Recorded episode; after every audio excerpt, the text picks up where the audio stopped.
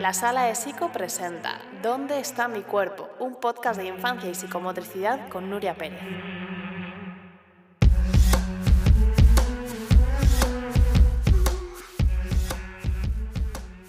¿Qué tal? ¿Cómo estás? Espero que muy bien.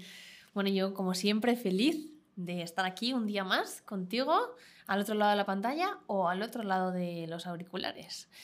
Bueno, hoy te traigo un episodio muy divertido, muy, muy, muy, muy divertido, de muchísimo movimiento, porque vamos a hablar de cuando saltar es volar y de la importancia de los juegos sensoriomotores o sensoriomotrices. A lo mejor lo has escuchado de las dos maneras. Saltar, correr, rodar, trepar, girar, balancearse, equilibrarse, desequilibrarse, deslizarse. Mm, te vienen niños a la cabeza, te vienen acciones a la cabeza, te vienen parques a la cabeza. Todas son acciones que movilizan la musculatura interna de una manera, de una manera perdón, muy profunda.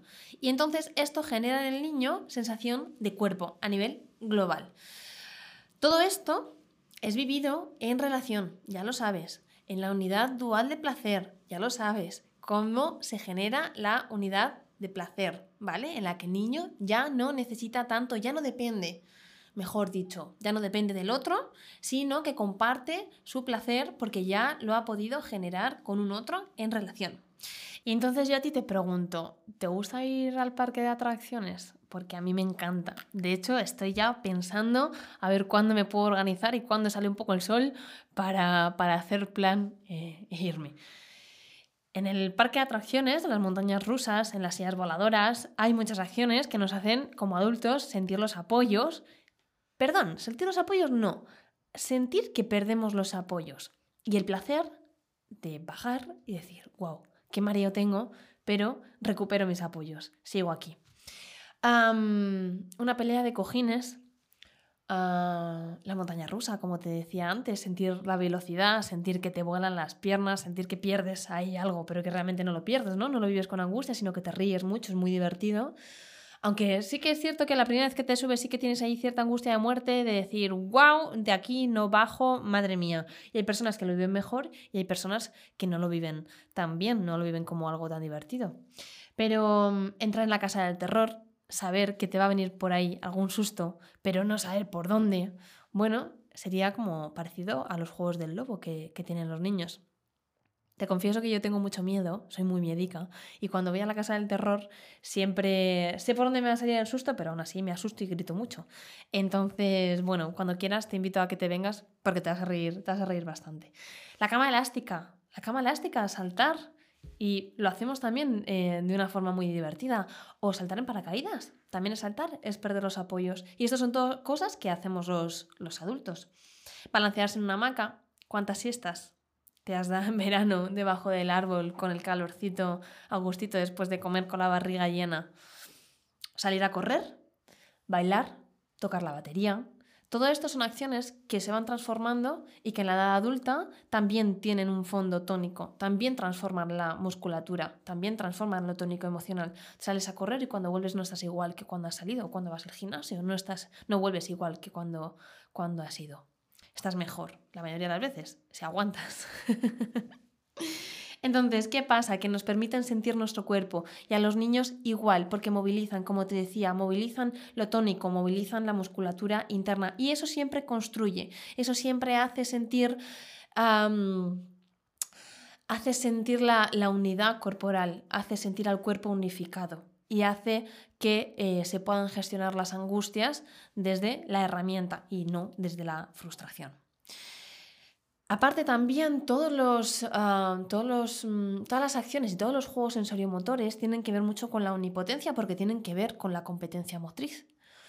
Entonces a los niños les da, mucha, les da mucho potencial decir, wow, mira lo que he hecho, mira qué rápido corro, mira qué alto estoy, mira cómo he saltado, ah, mira cómo estoy trepando y mira cómo salto con, las, con los pies, con, la parte trasera, con la espalda, me caigo de, con la parte delantera, con las rodillas. ¡Wow! ¿Cuántas cosas puedes hacer con tu cuerpo? Entonces, Además, estos juegos, estas acciones, se repiten con un ritmo que es muy estable. Porque hay muchas cosas en la vida que las repetimos con ritmo. Porque ya desde el inicio de la vida, desde el útero, vivimos mucho y de una forma muy profunda el ritmo. El ritmo de la mamá, el ritmo cardíaco, el ritmo del balanceo al caminar. Y por eso luego a los niños les gusta tanto los columpios. Te lo habías planteado. Ah, el ritmo de la respiración Después ya, después del nacimiento, ah, el ritmo de la succión, el ritmo de la prensión, los ritmos de extensión y flexión, el ritmo al caminar.